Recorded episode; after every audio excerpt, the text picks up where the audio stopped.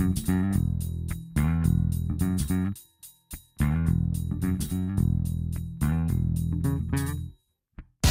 Viva, sejam bem-vindos ao Serviço Público Bloco Notas. É um programa que existe para ajudar os alunos dos últimos anos do secundário e que se transformou numa companhia e até numa necessidade para quem quer saber mais. Agora estamos aqui neste horário noturno de reflexão ao fim da noite, a partir da meia-noite, sempre no princípio da sua quarta-feira. Somos o primeiro programa do dia na rádio e, claro, tem centenas de episódios em podcast para ouvir quando quiser. Já sabe que sempre que ouvir esta música,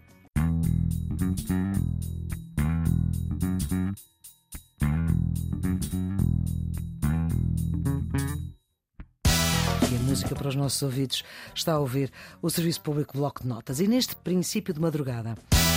As químicas das rochas são as propriedades dos minerais que as constituem. Os António Galopim de Carvalho. Por exemplo, um mármore ou um calcário.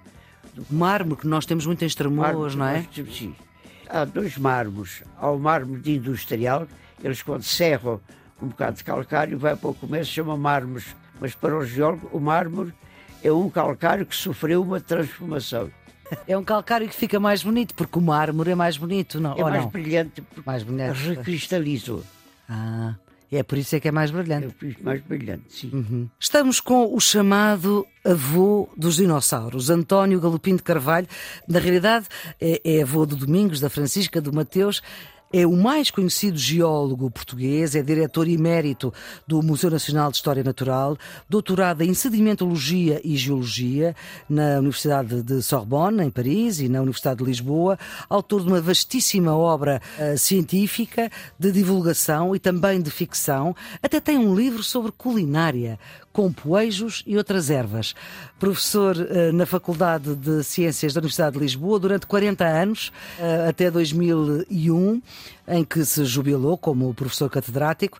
Foi responsável científico de vários projetos de investigação nas áreas da geologia marinha e da paleontologia dos dinossauros e atualmente continua a trabalhar na divulgação, na salvaguarda e na valorização do património geológico nacional. E é por isso que está aqui connosco no Serviço Público Bloco Notas, que é um programa que ajuda quem está nos últimos anos do secundário, mas também quem se interessa por saber mais.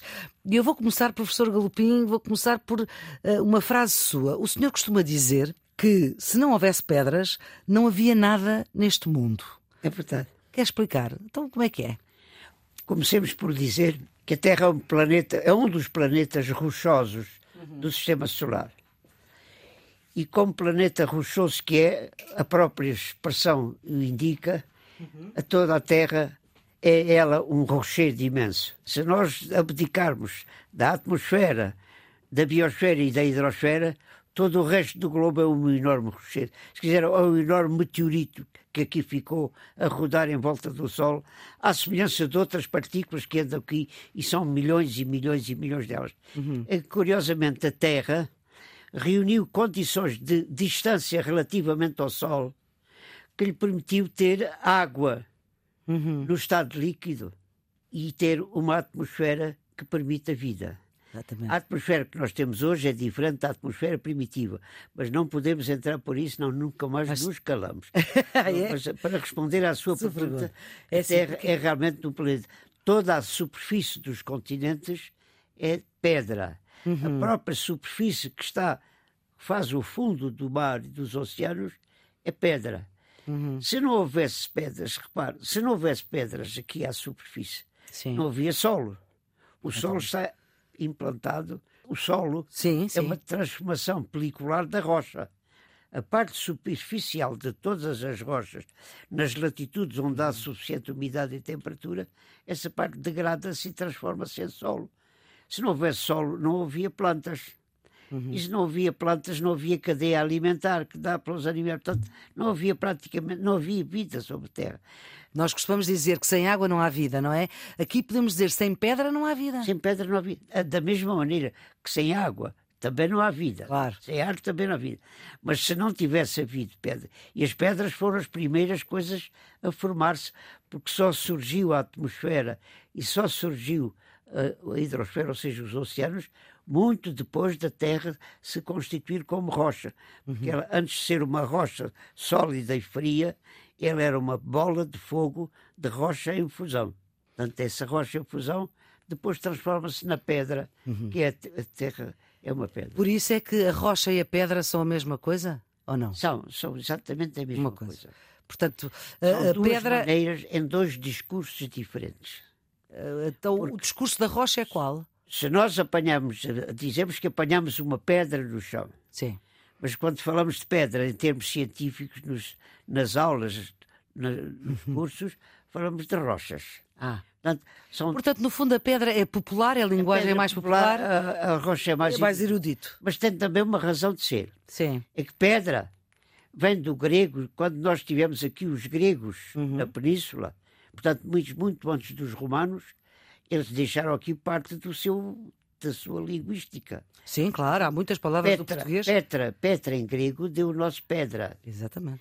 E a prova de que os, os gregos estiveram aqui dezenas, centenas de anos com o seu vocabulário, nós temos, se quiser, na toponímia portuguesa, imensas, Imensas, imensas expressões do cotidiano, Do grego. pedroso, Pedro- pedrógão, Pedroso sou eu.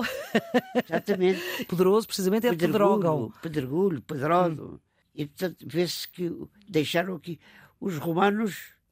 Nós tivemos aqui, antes dos romanos, a palavra roca, é a romana. Só que mais tarde, só muito mais tarde, É que deu rocha. século XVIII, é que os franceses nos trouxeram para cá a palavra rocha. Portanto, Rocha. temos muito poucas palavras em português baseadas na palavra rocha. Olha, temos enrocamento, Sim. e temos eh, o rocai, de, é um francesismo. Temos a palavra cabo da roca. Sim, Cabo da roca é cabo da rocha. exatamente. Enrocar, quando nós enrocamos o litoral, cobrimos o litoral de pedras para proteger da vaga. Portanto, enrocamento é um- uma ou duas ou três palavras só em português radicadas no étimo antigo Roca. roca. Roca.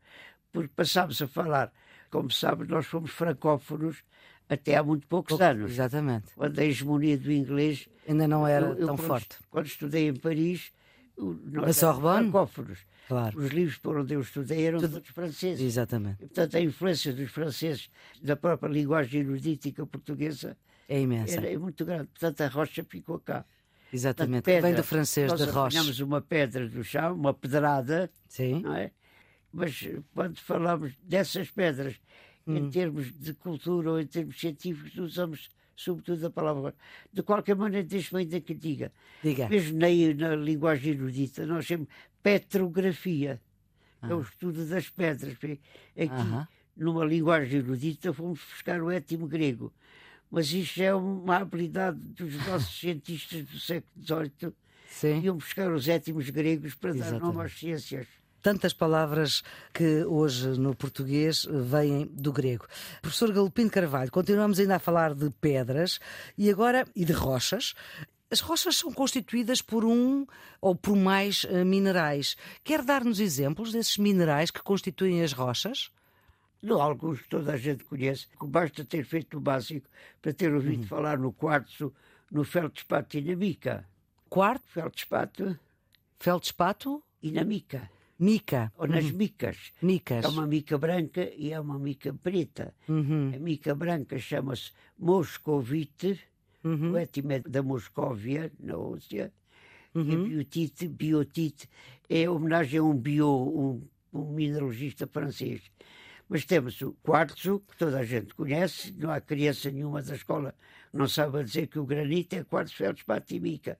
O granito é muito mais do que isso. Mas não, não podemos ficar por aqui. O número de minerais conhecidos hoje já ultrapassa as 3.500 espécies. Se quiser, para quem gosta de, de perceber o que se passa aqui, nós podíamos definir a rocha desta maneira. A rocha é constituída por um conjunto ou por uma única espécie, mas na maior parte dos casos é por um conjunto de minerais compatíveis entre si e compatíveis com o ambiente onde se formaram. Quer dizer, são minerais que só se formaram naquelas condições de pressão uhum. de temperatura, de ambiente química e compatíveis uns com os outros. Exatamente. Deixe-me dar-lhe um exemplo. Diga, diga. A olivina é um mineral do basalto. Sim. O basalto não pode ter quartzo, porque o quartzo é incompatível com a olivina. Porquê? Porque a olivina é um mineral deficiente em sílica. E hum. o quartzo é um mineral rico em sílica. Uhum. Ora, se a rocha se formou num ambiente para, para formar olivina, é uhum. é porque era um ambiente pobre em sílica. Ora. Logo que se era pobre em sílica, esse magma nunca poderia ter quartzo. Pois, muito Portanto, bem. E há outros, há o calcário, há a salgema. O calcário, por exemplo, é constituído por uma única espécie mineral, uhum. que se chama a calcite. Isto também há na água, apesar de não ser à vista desarmada, não é? O calcário. O calcário, a maior parte dele forma-se no mar. Pois. Por ação, interessante, sobretudo por ação dos organismos que assimilam o carbonato de cálcio, uhum. Ou, ou, melhor dizendo, assimilam o cálcio que está dissolvido na água do mar, juntam-no com o dióxido de carbono que a atmosfera acaba por dissolver nas águas do mar. Este cálcio, este dióxido de carbono, as ameijas, por exemplo, todos nós gostamos de comer amêijoas. Amêijoas, abelhão pato. Para edificar a casca, Sim. à medida que o animal cresce, a casca vai crescendo. Sim. Vai crescendo porque vai multiplicando o número, quantidade de carbonato de cálcio para edificar uma concha cada vez maior. Uhum. É esta concha de carbonato de cálcio, uhum. junto com todas as carapaças e todas as conchas de todos os, animais que vivem nas águas, uhum. morrem e esse material depois fica no fundo. As ondas pulverizam, partem, etc. E toda aquela poeira, toda aquela areia, uhum. fruto do esmigalhar das conchas, acaba por dar o calcário. Com os milhões de anos vai compactar. então, aquelas, esse calcário que a gente se queixa... camadas de calcário que vi aqui, por exemplo, em Lisboa... É das conchas... São, são rodistas, são, são bivalves de, grande, de, grande, de grandes dimensões. Pronto, Mas é, sobretudo, uhum. o, o calcário primeiro passa por uma fase biológica uhum. na construção dos esqueletos dos organismos e só depois de mortos, ainda mais, deixe-me dizer, Diga. há um tipo de organismo que em vida já edifica a rocha. São os corais. Ah. Os corais crescem, crescem. E agora se crescem, estão a desfazer crescem. alguns. As tantas são autênticas massas rochosas dessas colónias minúsculas, mas que edificaram o esqueleto e ficaram. Mas, professor Galopim de Carvalho, há também eh, estas pedras, estes granitos, o basalto, o calcário, a salgema, têm propriedades físicas e têm propriedades químicas. Uh, Nós, se quisermos, numa linguagem popular, podemos Sim. dizer Diga. que as rochas são rígidas. Sim, duras. Rígidas, são duras. Sim. São coesas, quer dizer que não se esbarou. Exatamente. Não se esfarelam. A gente agarra e não as desfaz. Exatamente. São rígidas, são, são coesas que são duras. Pois, quando, quando não se consegue amolgar, não é? Não se consegue desfazer. São duras. Na maior parte das rochas, porque há rochas que não são duras. O barro é considerado uma rocha, mas ele é plástico e ele, nós riscamos com a unha. Claro. O gesso, por exemplo, também nós riscamos com a unha. Mas a grande maioria das rochas são duras. Se nós atirarmos uma pedrada contra a chapa de um automóvel, faz uma moça. Faz. Não é? Faz. E são rígidas e são, e são, e são coisas. Exatamente. E depois têm propriedades químicas. As propriedades químicas das rochas são as propriedades dos minerais que as constituem.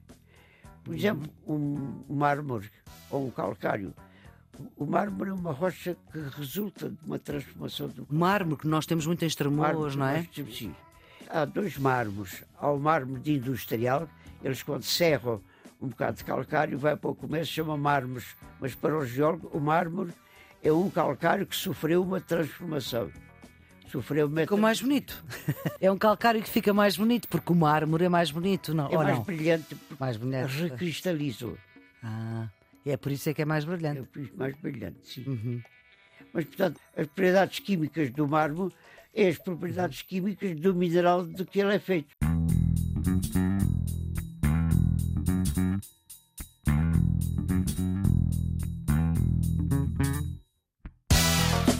Professor, tínhamos ficado nas rochas, nas pedras, no calcário, que, por ficar mais brilhante, deu mármore. Houve ali uma transformação química uh, desta pedra. Ah, mas não é só química.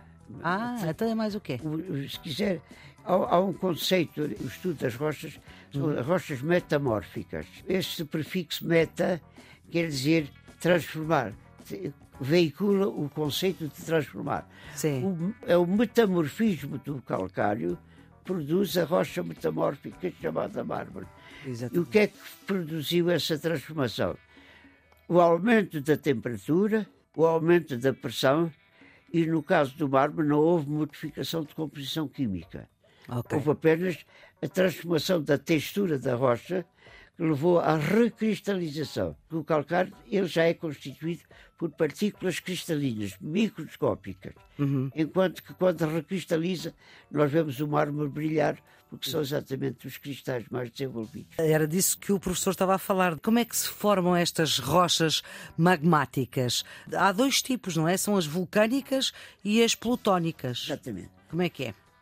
Para já, magmático quer dizer que a rocha resulta do arrefecimento e solidificação de um corpo líquido a que se chamou magma. E que é quente esse corpo líquido? O corpo líquido é rocha fundida, se quiser. É quente? É quente, é o basalto que viu agora sair daquele vulcão nas Canárias. Sim, de Cumbra é o magma, não é exatamente Sim. o magma, porque já perdeu gases, já perdeu uhum. substâncias sólidas que ficam no. Aí aquilo que saiu desse vulcão é basalto? É magma. É magma. magma. Sai magma. magma. E o magma pode Quando ser arrefece o é basalto. O magma arrefece, consolida, fica duro, fica pedra. E então essa pedra, no caso ali, é basalto. Há rochas magmáticas, todas elas resultam dessa substância ígnea, incandescente, Exato. líquida. Quente. Arrefecendo da rocha sólida. Ah, exatamente. Isso para as rochas que têm essa corrosão à superfície, nós chamamos vulcânicas, uhum. que saem dos vulcões. vulcões. Vulcânico porque é uma, uma alusão ao deus romano vulcão. Aquelas rochas que nascem em profundidade, que se geram em profundidade, como o granito, em que foi o magma, a mesma substância ígnea, fluida, mas a quilómetros de profundidade, que nunca brota cá em cima, em fusão, são as plutónicas. É alusão ao Deus da profundidade, o Deus dos infernos, que chamava Plutão. Uhum. Então, por isso chamam-se plutónicas. Uhum. Rochas plutónicas, quando se, se, formam e solidificam em profundidade, rochas vulcânicas, quando se formam e solidificam à superfície. Mas vêm todas do mesmo sítio? Vêm todas do não, fundo não, da Terra? Diferentes. Não? São diferentes. Enquanto que as rochas vulcânicas resultam da fusão parcial de uma camada que está por baixo da crosta da Terra, uns 35 quilómetros abaixo de onde nós estamos, uns 35 quilómetros, há uma outra camada geosférica que se chama o manto. Manto terrestre. Por, por olivina, por algumas piroxenas, esse manto é que, fundindo parcialmente, Sim. fundo, a razão pela qual fundo nós não podemos estar aqui a explicar, mas de vez em quando nessas zonas, ou por calor vindo da profundidade da terra, bolsadas desse, chama-se o manto. O que é que se chama manto? Porque a terra é constituída por um núcleo como o caroço da cereja uhum. e o invólucro por envolver chama-se manto. Ora. A crosta é uma coisa que vem depois por cima disso tudo, por Uhum. transformação superficial do manto. Mas a parte, a parte Uhum. do manto que está em contato com a nossa crosta, ocasionalmente funde por razões que nós não podemos estar aqui a explicar tudo, sim. É isso que vem por aí acima e esse magma que dá o basalto e outras rochas parecidas com o basalto. Uhum. Há dezenas de rochas parecidas com o basalto.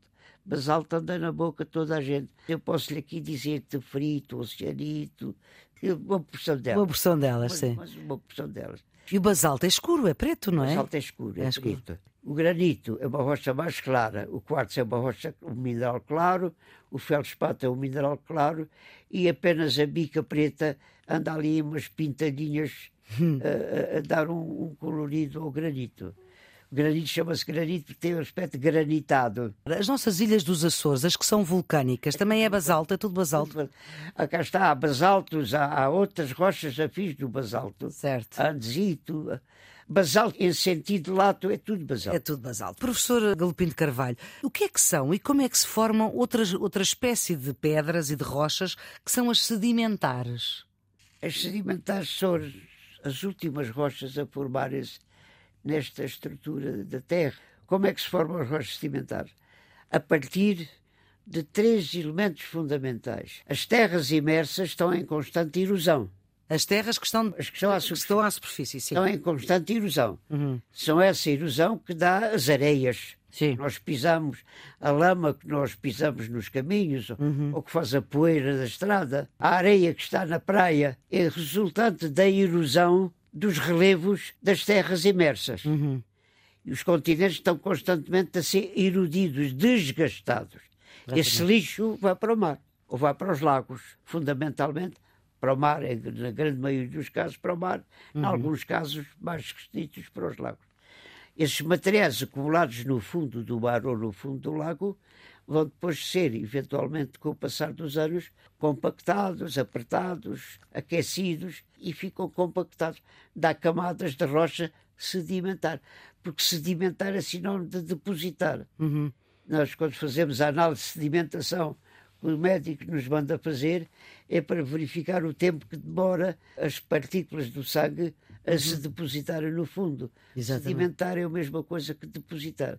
Mas há outros, outros mais dois elementos que formam as rochas sedimentares. São? São os tais restos dos organismos, os tais restos que morrem e ficam no fundo. Conchas dos gastrópodes, das amêijoas, dos corais, das algas coralinas, tudo o que é material orgânico, esquelético, que depois de morto se acumula nos fundos, também a outra componente das rochas sedimentares. E ainda há uma terceira componente que são os materiais que vêm nas águas dos rios e que desaguam no mar ou nos lagos. Uhum. O mar é o grande depósito. Os lagos são, são amostras pequeninas, são, exe- são trocos. Ora bem, as águas do Tejo Sim. levam em solução os produtos que dissolveram nas terras por onde andaram. É. Dissolvem sílica, dissolvem o sódio, dissolvem os íons de sódio, os íons de potássio, os íons de cálcio, os íons de ferro. E todos esses íons, toda essa componente química vai para as águas, vai para o mar. Em certas circunstâncias, as condições permitem que esses componentes químicos se, se combinem e precipitem no fundo. E É o caso, exemplo, sedimentem. do gesso, é o caso do salgema. Então depositam-se. Portanto, as rochas sedimentares são. E essa rocha é dura ou é mole? É, é, é branda. É branda. o- Ah, bela expressão. da Não é dura nem mole, é branda. Risca-se com a unha. Certo. Também pode dizer mole, no sentido Sim. que não é duro. Mole para nós é aquilo que é plástico. É plástico, O tipo- barro quando Sim. está úmido. Mas o barro quando está seco não é mole. É duro. Mas deixa-se riscar com a unha. Deixa. E só fica mais duro ainda depois de cozido. concluída a rocha sedimentar. Uhum. São rochas constituídas por um, dois ou três destes elementos que eu disse. Ou podem ser só detríticas, quando são constituídas por partículas minerais, ou simultaneamente detríticas e biogénicas, bios, quando estão associadas a organismos vivos, ao que resta de organismos vivos, aos esqueletos, e quimiogénicas, quando são exclusivamente de origem química. Mas podem, muitas vezes, certas roças ter os três componentes todos misturados.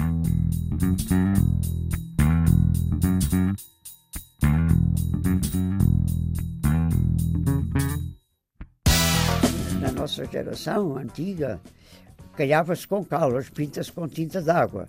Mas essa cal era feita desta maneira. Estamos com o chamado avô dos dinossauros, António Galopim de Carvalho. O caleiro, que era o homem que recolhia a cal, fazia um forno com ela. Fazia um forno com as próprias pedras da cal, fazia uma construção, pegava fogo durante umas horas e levava a temperatura acima de um certo valor e aquele carbonato de cálcio perdia dióxido de carbono e transformava-se em óxido de cálcio, que era a cal viva.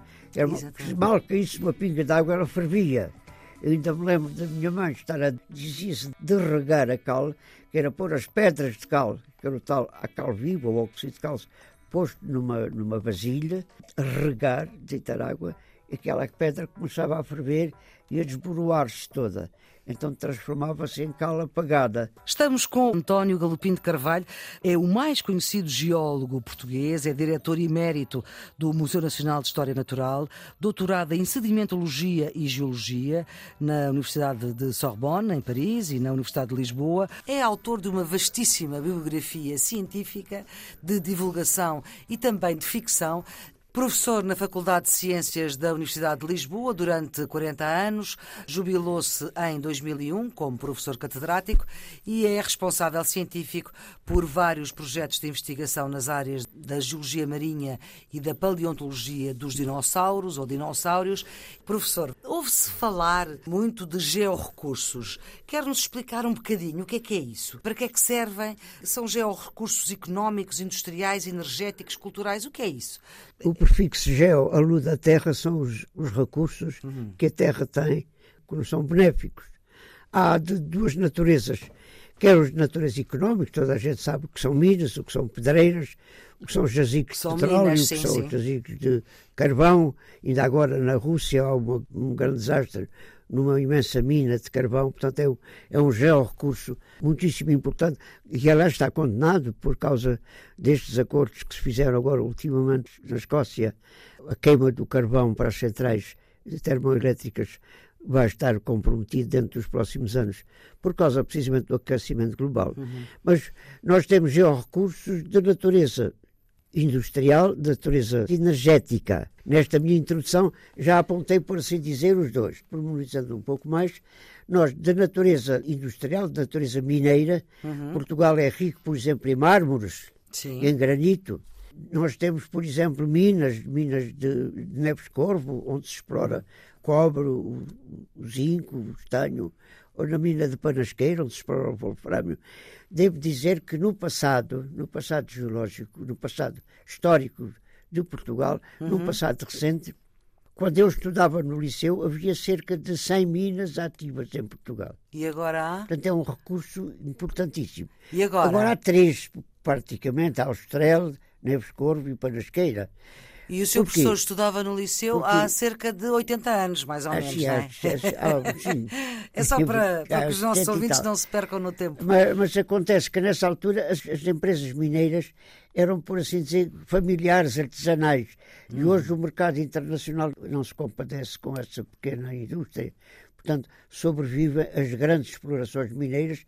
Nós vamos comprar o zinco lá fora, vamos comprar o estanho lá fora, ou vamos comprar, inclusivamente, muitos dos produtos de que necessitamos, mas nós podemos exportar wolframio, mas nós podemos exportar os minérios de Neves Corpo, porque são minas com importância uhum. suficiente para competir com o mercado internacional. Mas o Sr. Professor dizia que, portanto, há uns 90 anos havia 100 minas, uma centena de minas em Portugal. Agora há três. Sim. O que é que aconteceu? Essas minas deixaram de dar ou não, deixaram não de ser exploradas? Não têm capacidade para competir com o mercado São demasiado ah, pequenas. pequenas. Não vale o esforço, não é? O... Elas próprias não eram, não eram minas de uhum. grandíssimas reservas. Davam para uma exploração, por assim dizer, local, artesanal. Agora, as minas potencialmente importantes. Para fazer uns brincos e uns anéis. São essas que sobrevivem. É um pouco, um pouco é. como na cidade. Agora estávamos a falar dos recursos industriais, agora vamos aos recursos uh, energéticos. Nós tivemos no passado minas de carvão. Acabaram. Todas elas fecharam. Exatamente. Isso é bom, não é? por acaso é, é bom. bom. Hum. Nunca tivemos exploração petrolífera, embora se tenham feito algumas prospecções. Eu vi, por exemplo, nos antigos serviços geológicos, garrafas com petróleo tirado, tirado do interior de ensaios de prospecção que se faziam, mas verificou-se que não tinham potencialidade para permitir uma, uma exploração. Portanto, cessou. Uhum. Houve agora estas tentativas de prospecção também era pouquinho, ao Largo de Sagres, por exemplo, com os problemas que se têm levantado com uhum. os ambientalistas. Sim. Não sei como é que isso está a evoluir, mas por enquanto isso está tudo parado. Nós temos ainda Sim. uma perspectiva de um recurso energético. Que é? Que é o lítio, também, também está a levantar problemas ao uhum. nível das populações locais que se sentem ameaçadas em uhum. termos de equilíbrio do ambiente. Como é que o seu professor eh, António Galpim de Carvalho olha para isso, olha para essa exploração do lítio? Eu tenho muita pena, mas isso vai ter que avançar mesmo, porque é, é imparável. A necessidade, a necessidade de entrar por essa via vai acontecer de certeza. E nós temos lítio suficiente que faça sentido explorar? No, Portugal é, é rico nesse, nesse tipo de minério, sim. Mas eu tenho muita pena das populações que vão sofrer essa situação, mas eu estou em crer que uh, a sociedade não se compadece com isso, isso vai mesmo avançar. Uhum. E qual é o, o, benefício que nós tiramos depois dessa exploração? O país inteiro? O povo tira, não sei, agora que as empresas, as empresas e os financeiros, esses vão tirar com certeza muito lucro. Porque... A gente está habituado a ver que nos países onde há fortes recursos mineiros há muita pobreza, uhum. há muita riqueza mal distribuída. Exatamente. Exatamente. Mas, professor Galpino Carvalho, ainda temos mais um georrecurso. Portanto, já falámos dos georrecursos industriais, energéticos e os culturais. Exatamente. Os georrecursos culturais são, nomeadamente, todos aqueles que servem como património natural da nossa anterioridade. Por exemplo, uma jazida com pegadas de dinossauro. Ah! É um património geológico, é um património paleontológico que tem importância científica, tem importância cultural, tem importância pedagógica. Portanto, trata-se de um geocurso. Foram definidas, pelo menos, dois termos muito comuns hoje entre os, entre os geoconservadores. Os geossítios, como o nome indica, são sítios de natureza geológica com algum interesse, uhum. e os geomonumentos, que são geossítios com características monumentais. Por exemplo? Por exemplo, a Pedreira do Galinha. Isso a, é onde, a Pedreira do Galinha? do Galinha, na, na Serra da Área, a 10 km a sul de Fátima, das mais importantes jazidas de dinossauros da Europa. Nos georrecursos culturais eu estou particularmente envolvido porque há anos luto pela uhum. preservação uhum. de alguns desses geossítios ou desses monumentos, nomeadamente o de Carenque, o de Carenque com pegadas que foram classificadas aqui já para mais de 20 anos sim, atrás sim. e que estão escandalosamente ao abandono, não obstante, não obstante as diligências que nós temos feito nesse sentido. Nós, no ano passado, interpusemos uma providência cautelar para obrigar o Instituto da Conservação da Natureza e das Florestas e a Câmara de Sintra a fazerem aquilo que a lei obriga, porque trata-se de um monumento natural, foi classificado e, como classificado, é obrigatório da instituição Ser que classificou, que foi o Instituto da Conservação da Natureza, proteger, manter o, a segurança da jazida. Ora, aqui está há mais de 20 anos o abandono. Nós interpusemos uma providência cautelar que nos deu razão. E agora, Eu, como é que isso está? de colegas universitários que nos deu razão, pois bem, não satisfeito, interpuseram recurso para a instância superior. Mas quem? A Câmara de Sintra? A informação que eu tive inicialmente foi de que a Câmara de Sintra e o Instituto da Conservação, os dois visados, interpuseram, mas aqui há uns dias tive informação de que só a Câmara de Sintra é que interpôs recursos. Não tenho informação. Mas, Sr. Portanto, a Câmara de Sintra, ao fazer isso, eh, não está a cuidar dessa reserva de carenque. Não está a cuidar de claro. maneira, nunca cuidou, nem está a cuidar, nem está disposta a cuidar. Uma das coisas que precisamos de falar, há rochas que são tidas como matérias-primas, elas próprias, matérias-primas industriais. Sim, sim. Por exemplo? Por exemplo, o calcário. O calcário é matéria-prima para obtenção de cal. Quando o calcário está associado naturalmente a uma certa quantidade de argila, meio por meio, uhum. chama-se marga e é matéria-prima fundamental para a indústria do cimento. Marga. Amarga. Amarga. E a cal é fundamental para nós termos aquele alentejo todo branco e lindo. Na nossa geração antiga, calhava-se com cal, as pintas com tinta d'água. Mas essa cal era feita desta maneira. O caleiro, que era o homem que recolhia a cal, fazia um forno com ela. Fazia um forno com as próprias pedras da cal, uhum. fazia uma construção pegava fogo durante umas horas uhum. e levava a temperatura acima de um certo valor e aquele carbonato de cálcio perdia dióxido de carbono e transformava-se em óxido de cálcio, que era cal viva. Era, se mal caísse uma pinga d'água, ela fervia. Eu ainda me lembro da minha mãe estar a dizia-se de regar a cal, que era pôr as pedras de cal, que era o tal a cal viva, o óxido de cálcio, posto numa, numa vasilha, regar, deitar água aquela pedra começava a ferver e a desboroar-se toda. Então transformava-se em cal apagada, que era o hidróxido de cal. Depois, com o pincel, mexia-se, uhum. ficava aquela emulsão, aquela suspensão, pintava-se a parede, caiava a parede. Caio e cal são duas palavras com a mesma, com a mesma etimologia, caiar.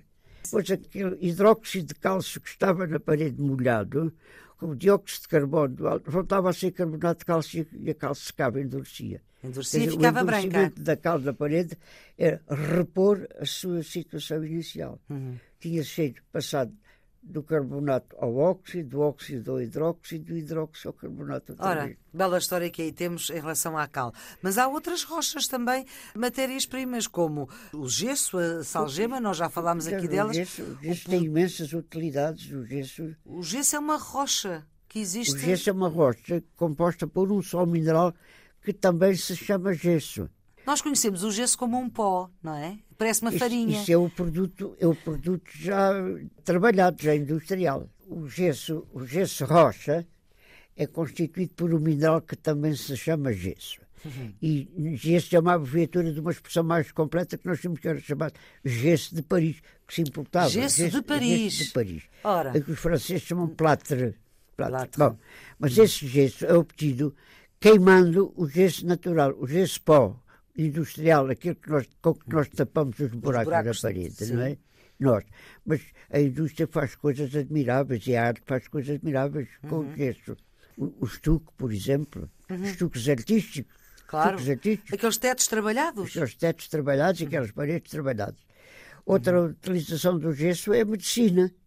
Nós, quando partimos um braço. Ah, sim. Pomos um gesso. Isto é sempre a mesma coisa. O gesso já foi pelo aquecimento transformado Sim. de uma maneira. Nós, ao juntarmos água, vamos repor a situação, vamos recristalizar e vai endurecer novamente. Tipo isso que Portanto, o gesso é, é também uma matéria-prima industrial de grande utilidade. Professor Galopim de Carvalho, muito obrigada pelo facto de fazer parte deste grupo de pessoas que se disponibilizam no Serviço Público Bloco Notas para ajudar quem está nos últimos anos do secundário, mas também quem se interessa por saber mais. Nós voltaremos a conversar sobre esta sua paixão, que são as pedras e também outras coisas, como os dinossauros ou os dinossauros. Lá iremos falar disso mais tarde.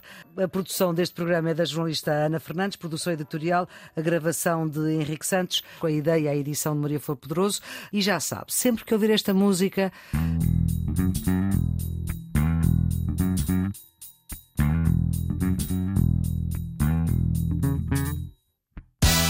está com o Serviço Público Bloco Notas. É um programa para ajudar os alunos dos últimos anos do secundário e que se transformou também numa companhia e numa necessidade para quem quer saber mais. O Serviço Público Bloco Notas está em todo o lado em podcast.